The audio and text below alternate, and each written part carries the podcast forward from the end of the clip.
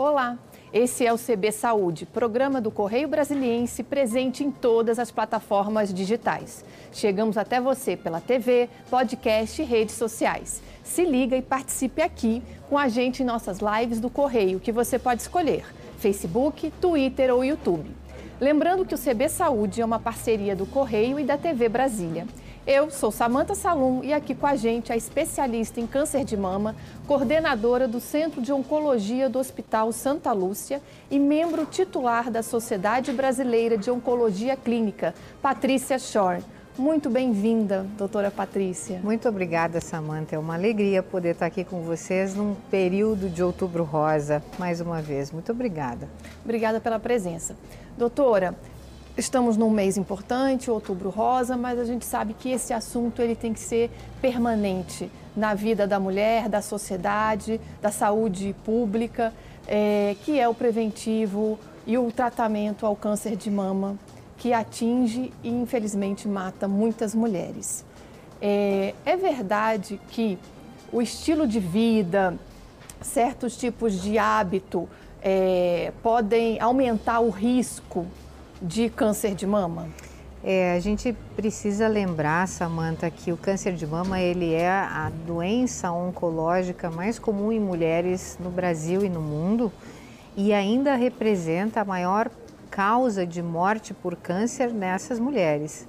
Então a gente precisa aprender a fazer prevenção e a gente precisa afastar os fatores de risco da nossa vida, uma vez que a gente consegue com hábitos muito simples diminuir vários tipos de câncer, inclusive o câncer de mama. É, todo tipo de câncer ele é multifatorial. O que, que, que isso quer dizer? A gente pode ter uma tendência genética de tê-lo, mas a gente se comporta através de, de, cuidados ou não cuidados e esse comportamento que a gente chama de fatores ambientais ele pode interferir piorando ou nos ou amenizando o risco dos cânceres. E em mama isso não é, não é diferente. Então, a gente aprende cada vez mais está evidente nos estudos clínicos de que fatores do tipo exercício físico, uma alimentação mais equilibrada, mais saudável, o abandono do hábito tabágico, então o abandono do tabagismo e do excesso de consumo de álcool nos trazem proteção contra o câncer de mama exatamente porque nós não temos um risco único para ter um câncer. A depender da forma como a gente vive, da forma como a gente se comporta, do tipo de consumo de substâncias é, externas, a gente acaba tendo maior ou menor risco. Tem um estudo que. Tem um não, tem vários estudos, mas acabou de ser evidenciado uma, uma informação muito importante onde é bastante clara a evidência da redução do risco de câncer quando a gente tem uma dieta saudável e pratica exercícios físicos.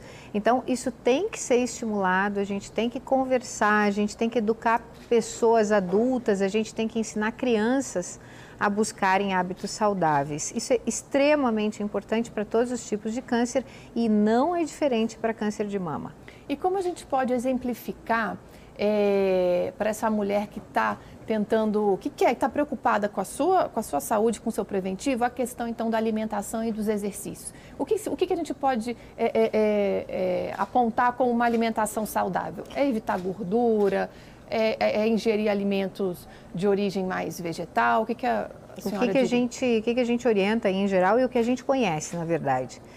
todas as vezes que nós consumimos muitas coisas industrializadas e aí entram os corantes e os conservantes, a gente acaba tendo de fato um maior risco para todos os tipos de câncer. Então, se prefere a ingesta de, de alimentos não processados, de alimentos mais naturais. Se pudermos ter acesso a, a verduras, legumes e frutas orgânicas, isso ainda é melhor. Então, é, o que, que são processados, o que, que, são, o que, que são alimentos industrializados. São os embutidos, tipo os presuntos, as salsichas, são refrigerantes, sucos conservados em caixinha, esses pães que acabam tendo muitos, muito, muito conservante, na verdade, a gente evita. Então, preferir alimentos mais naturais frescos, é a né? regra, é a regra. É claro que a gente tem que ter um equilíbrio, nós não vamos conseguir viver uma vida inteira sem a exposição a esses alimentos. Mas a rotina da nossa casa deveria se basear exatamente nisso, em alimentos mais frescos e, e longe de, de industrialização. Exercício físico, se a gente puder ter uma, uma prática de exercício, seja ele qual for, de 50 minutos a uma hora por semana, isso já é alguma coisa muito importante. Isso nos protege da morte cardíaca e isso aumenta o, a condição de proteção para o câncer de mama pontualmente. Doutora, e vamos falar sobre o autoexame. É, houve uma época em que se faziam muitas campanhas educativas para que a mulher fizesse o, o autoexame, é, para ela poder identificar algum nódulo, mas depois é, viu que isso acabou tendo um efeito não tão positivo quanto se esperava, porque as mulheres acabaram deixando de fazer a mamografia por fazer o autoexame e acharem que, já que não identificaram nada, não haveria necessidade de fazer a mamografia. Como é que está esse quadro? É isso mesmo ou não? O autoexame ainda continua sendo muito importante? Qual a sua avaliação sobre essa questão? Esse é um ponto extremamente importante e delicado, porque é, nesse tempo em que o autoexame veio para a mídia e ficou, esse foi um tempo em que a gente viveu muito mais diagnóstico de câncer de mama mais, mais avançado. Por quê? Porque uma mulher que faz o autoexame, é claro que ela está preocupada em achar alguma lesão, mas ela não está capacitada para isso.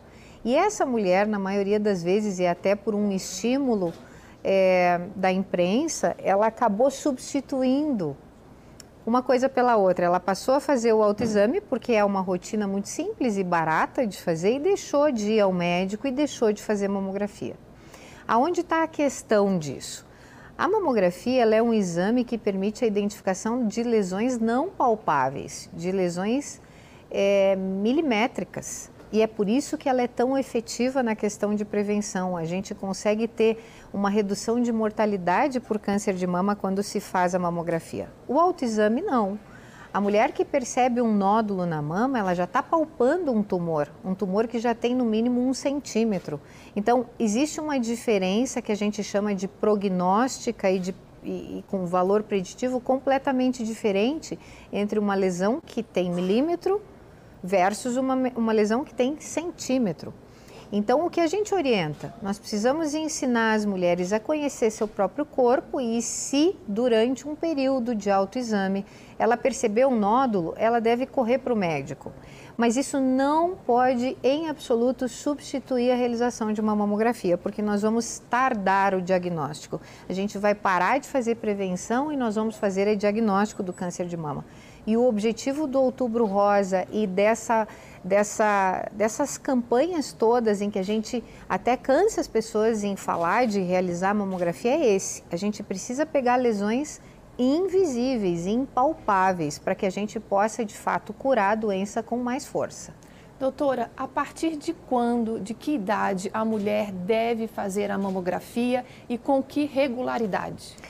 Quando nós temos mulheres que não tenham fatores de risco, e o principal fator de risco aí é a história familiar para câncer de mama, essas mulheres devem fazer a mamografia uma vez ao ano, a partir dos 40 anos de idade. Quando nós identificamos uma mulher que tem fatores de risco, e aí entra a história familiar como principal, nós trazemos a mamografia para 35 anos, a data inicial, e se essa mulher tiver uma mãe, por exemplo, com câncer de mama, vamos imaginar que a mãe teve câncer de mama aos 38 anos. Nós iniciamos o rastreamento dessa filha, então que tem fator de risco, 10 anos antes da idade em que a mãe teve o câncer. Então ela passa a fazer, eh, passa a, fazer a mamografia a partir dos 28. E existe uma população, que é uma população muito específica, que são as filhas de mulheres com câncer de mama, que tem uma mutação genética chamada BRCA. É a mutação que a Angelina Jolie teve e que o mundo inteiro conheceu porque a partir da divulgação dessa informação, ela, ela tornou pública a decisão dela em, em fazer uma retirada das duas mamas em caráter preventivo. Essa é a mutação do câncer de mama hereditário. Ela só acontece em até 10% das mulheres no mundo. É muito pequena, então, a, a população que tem essa mutação. Mas as pessoas que têm essa mutação e que não tiveram câncer, então que pretendem fazer um rastreamento precoce, elas começam aos 25 anos com ressonância magnética de mamas.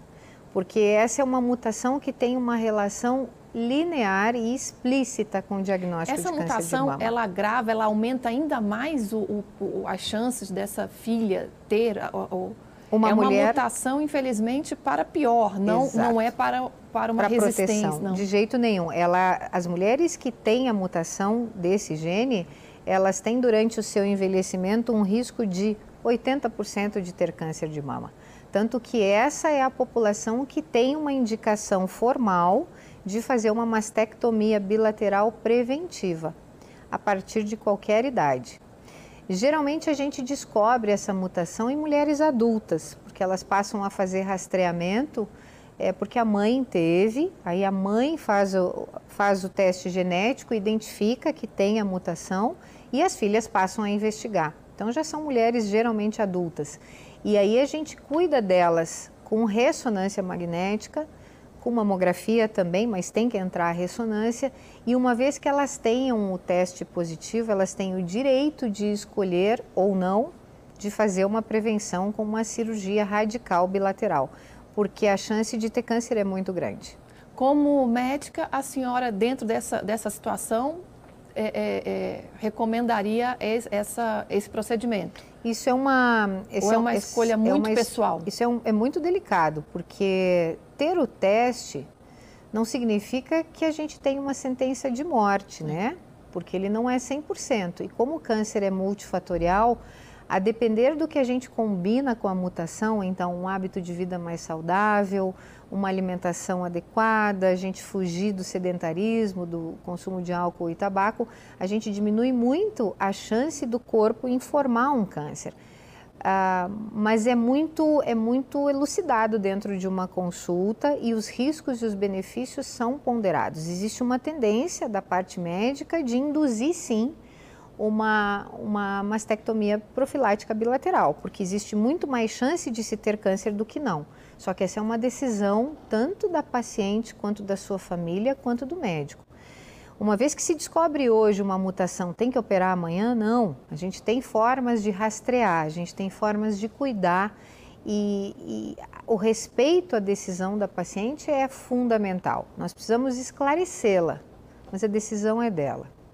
Existe, então, quer dizer, o fator, o maior fator seria mesmo, então, a predisposição genética ou é, o estilo de vida é, das últimas décadas é, acelerou ou está provocando um maior número de, de, de, de casos. casos de câncer, ou não, ao contrário, até pela prevenção, pelo avanço da medicina, está se prevenindo mais? Como que a gente. É, existem, existem pontos aí.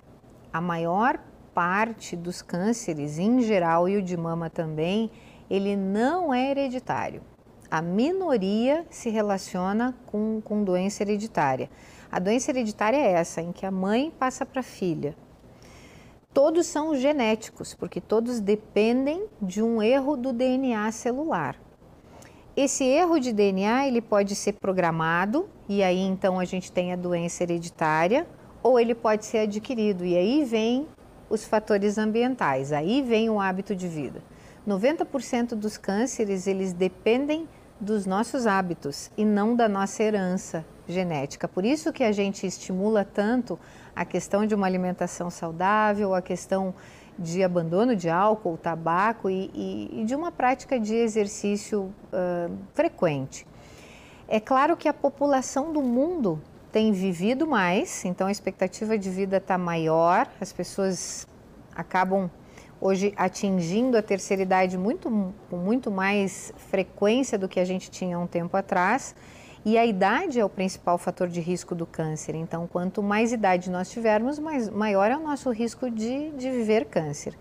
E paralelo a isso, nós temos mais campanhas educativas e muito mais exames e mais sofisticados à disposição. Então, tem esse lado também.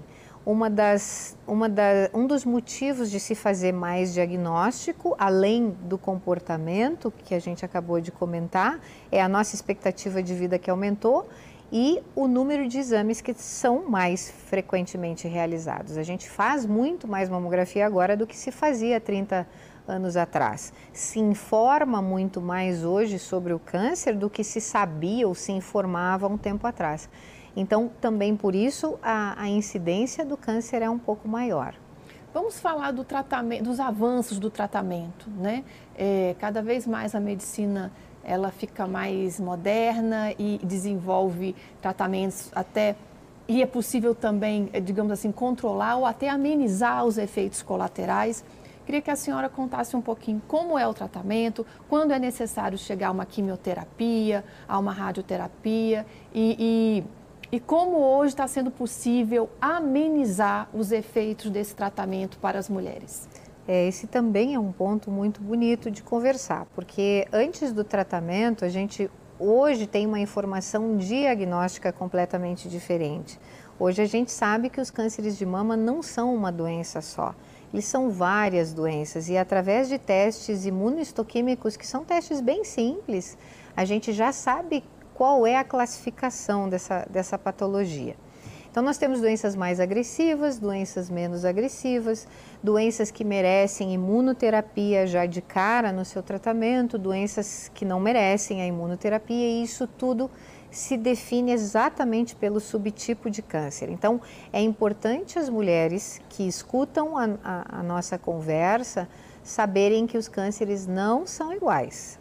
A gente não pode permitir que uma paciente compare a sua doença com a da outra porque são mundos completamente diferentes. E isso a gente conhece há cinco anos. Antes disso não se sabia. A partir dessa, desse avançar de diagnóstico, nós temos, um, nós temos um mundo novo de tratamento.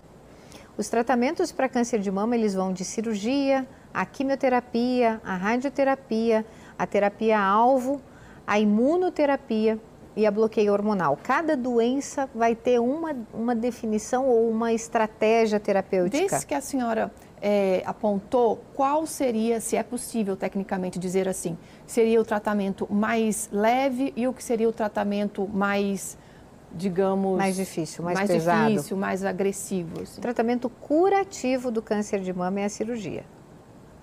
É este. A gente acrescenta a cirurgia é, após ela ou antes dela, algum protocolo de quimioterapia.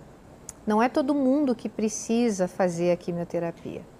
E nós acrescentamos também a essa cirurgia, em algumas situações, a radioterapia.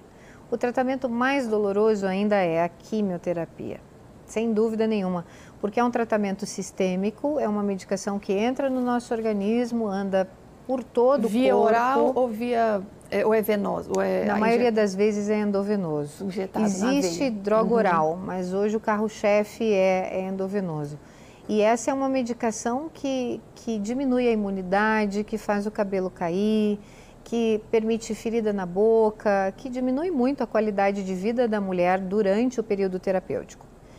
E aí vem o que a gente pode fazer para diminuir esse mal-estar durante o período do tratamento oncológico, que é realmente o mais doloroso. Uma das coisas importantíssimas que eu considero fundamentais é a autoestima de uma pessoa durante um tratamento que maltrata tanto. E nós já conseguimos hoje, durante o período de quimioterapia, em alguns protocolos, preservar o cabelo. E isso se dá através de uma touca, a gente chama isso de crioterapia, é uma touca que que se resfria a menos de 26 graus durante a infusão do quimioterápico e isso diminui a queda de cabelo em até 80% das vezes. Isso é muito importante. Doutora, nós vamos fazer um rápido intervalo e vamos continuar falando sobre é, esse tratamento que acabou de dar uma ótima notícia, porque é, isso Quer dizer, poder preservar o cabelo para a mulher é, é, mexe muito mesmo com a autoestima. O CB de hoje recebe então o oncologista e daqui a pouco doutora Patrícia Shore daqui a pouco a gente volta.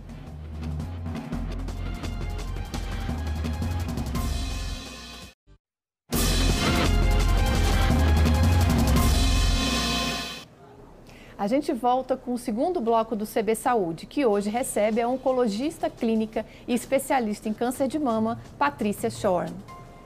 Doutora, a senhora estava falando de um, no, de um novo método para preservar o cabelo da mulher que está em tratamento de câncer de mama.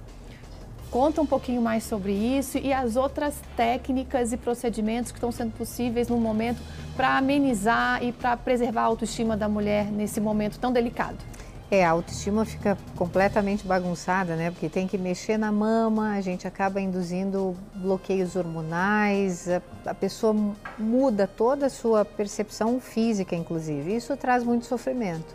Então, essa touca que a gente chama de crioterapia, ela mudou a, o conforto uh, do tratamento. Ela é um aparelho ligado na tomada e que que gera um, acredito, um né? resfriamento né? do couro cabeludo. É muito frio, Samanta. Ah, é, não é muito confortável, mas aí a gente cobre vale a, a pessoa e quando a gente consegue preservar o cabelo, a estética da mulher fica completamente inalterada e ela se sente muito melhor, porque a cabecinha sem cabelo ela é característica de quimioterapia, né? E muitas vezes, quando a gente vê uma pessoa assim, é, a gente acaba tendo um sentimento muito ruim, que é o de pena. E não tem isso, são mulheres muito corajosas, muito vitoriosas. É, eu acho muito bonito isso porque nós temos exemplos, né?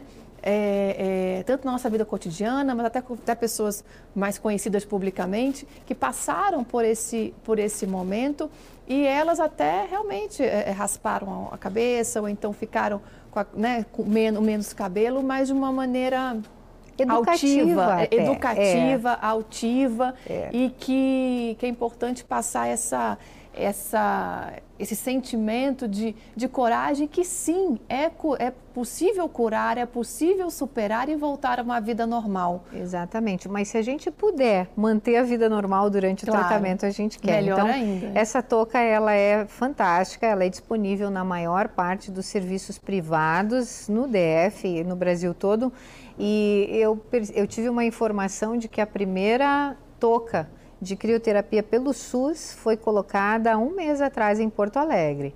Então, o SUS já está preocupado com isso, exatamente pela, pela qualidade de vida. Além disso, a gente, durante o período de tratamento, é, tem todo um cuidado com a questão nutricional, com a questão de, de psicologia e de fisioterapia, exatamente para que, a, que a pessoa que está em químio, ela não perca a saúde durante esse período. Ela não pode perder musculatura, ela não pode perder imunidade, então a gente acaba cuidando. Ah, uma outra característica que, que é muito importante, que ajuda as mulheres a passar por esse período que não é fácil, são as rodas de conversa com outras mulheres. E Brasília tem uma rede enorme de, de mulheres que se organizaram e que dão apoio uma, umas às outras. Tem as Vencedoras Unidas, tem um monte de, de grupo de mulheres muito, isso é muito bacana, porque existe uma ajuda, ajuda mútua. É, falando um pouquinho mais do tratamento também, e, e saindo um pouquinho da quimioterapia, nós temos um tratamento que é a radioterapia. Existe um, uma preocupação muito grande de que a radioterapia vai trazer uma queimadura para a mama. Isso está caindo por terra, porque a gente tem tecnologias muito modernas de oferta de radiação. Esses novos aparelhos que nós temos em Brasília permitem um tratamento muito seguro e muito pouco uh, tóxico.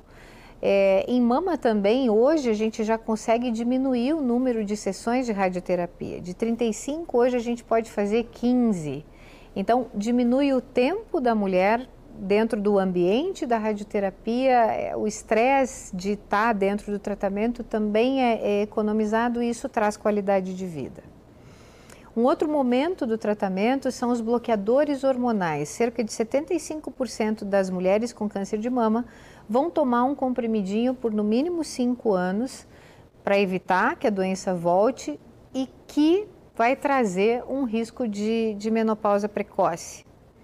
Durante esse período de menopausa, é, muda também completamente a qualidade de vida da mulher, principalmente as mulheres uh, que não entraram na menopausa ainda. Então, neste período, nós precisamos prestar atenção nos sintomas é, que se associam a ele, por exemplo, intensidade de calorão, os famosos fogachos da menopausa, eles se acentuam muito nesse período. É, existe uma redução de libido, existe uma diminuição da capacidade cognitiva por muitas vezes. Então a gente precisa estar atento a isso e oferecer é, recursos de melhora. E esses recursos eles vão de um apoio psicológico a alternativas de saúde, como suplementação não de hormônio, porque não se pode fazer suplementação de hormônio de forma alguma em mulheres que já tiveram câncer de mama e que estão em tratamento ou naquelas que têm fatores de risco. Mas suplementações de substâncias que melhoram o sono, que ajudam a, a mulher a se exercitar, é, uma melhoria na qualidade da alimentação, isso tudo vai trazer amenidades durante esse período de bloqueio hormonal. E esse é um cuidado que todos os centros de oncologia têm em relação ao tratamento da mulher com câncer de mama. Eu ia perguntar, e como está o Distrito Federal em termos de, de preparo, tanto da, da, no caso da rede privada, que a senhora representa, mas a senhora também deve ter informações sobre a rede pública. De maneira geral, o Distrito Federal, ele tá, nós temos excelentes médicos, especialistas como a senhora, é, estrutura, equipamentos. Hoje podemos afirmar que o Distrito Federal tem todas as condições de oferecer o melhor tratamento para essas mulheres? O Distrito Federal só não tem a toca, uhum. mas a condição terapêutica curativa para a mulher com câncer de mama ele oferece. Às Nem vezes, no sistema privado não existe a toca ainda? A toca existe em todos os serviços privados em Brasília. Ah, tá. É na rede mas pública na rede tem, pública é. a gente não, não tem ainda. Mas vai chegar. O que, de, o que acontece no, no Sistema Único de Saúde é uma demanda exagerada. Então, o tratamento às vezes atrasa, tanto cirúrgico quanto quimioterápico, mas a, os aparelhos de radioterapia são os mesmos, os médicos são os mesmos, de rede privada e rede, rede pública. Os quimioterápicos, os hormonioterápicos, todos estão disponíveis tanto no público quanto no privado. Existe uma faixa etária em que se incide o maior percentual é quando há mais propensão de aparecer o, o câncer de mama na mulher? Existe, acima dos 60 anos existe um crescimento enorme de doença depois dos 60 anos, porque a idade por si só é um fator de risco para o câncer de mama. A gente tem tido casos em mulheres mais jovens crescendo também, mas o pico é depois dos 60 anos, sem nenhuma dúvida. E a gente pode falar em percentual de cura ou também depende da faixa etária, do tipo do câncer, como a senhora explicou. Uhum. Não se pode comparar, é, é, uma mulher não pode comparar o, o câncer dela com a da, da amiga, por exemplo, que teve, porque são, há diferenças. Mas existe algum percentual? O que a senhora pode falar sobre cura em termos de esperança e também para é, é, né, a gente amenizar esse, esse estigma, né, que realmente décadas atrás realmente era uma notícia muito é, é, é, claro que não é uma notícia agradável, mas hoje a, a, gente pode lidar com isso de uma maneira mais leve, né? É, menos Hoje, hoje Samantha, eu tenho um número americano, não é um número nacional, tá? Mais de 90% das mulheres curam o câncer de mama. Isso vai depender do diagnóstico, precoce ou não. Então, por que a gente insiste tanto em fazer mamografia e, e, cuidar da prevenção? Porque nós sabemos que quanto menor for o tumor, maior é a chance de cura. Os países de primeiro mundo hoje têm números enormes de, de curabilidade por isso, porque cada vez mais se faz diagnóstico de doença inicial e, e, a gente deseja chegar lá, mas o número é acima de 90%. Isso é um número enorme, isso é um número fantástico. É claro que depende da idade, do estadiamento, do tipo de doença, mas se colocarmos tudo dentro de uma única informação, é esse o número. Doutora, muito obrigada pela entrevista, por essas informações tão importantes que salvam vidas. Obrigada. O CB Saúde hoje fica por aqui. Muito obrigado pela companhia e não se esqueça que a pandemia não acabou. Lave sempre as mãos e continue usando a máscara.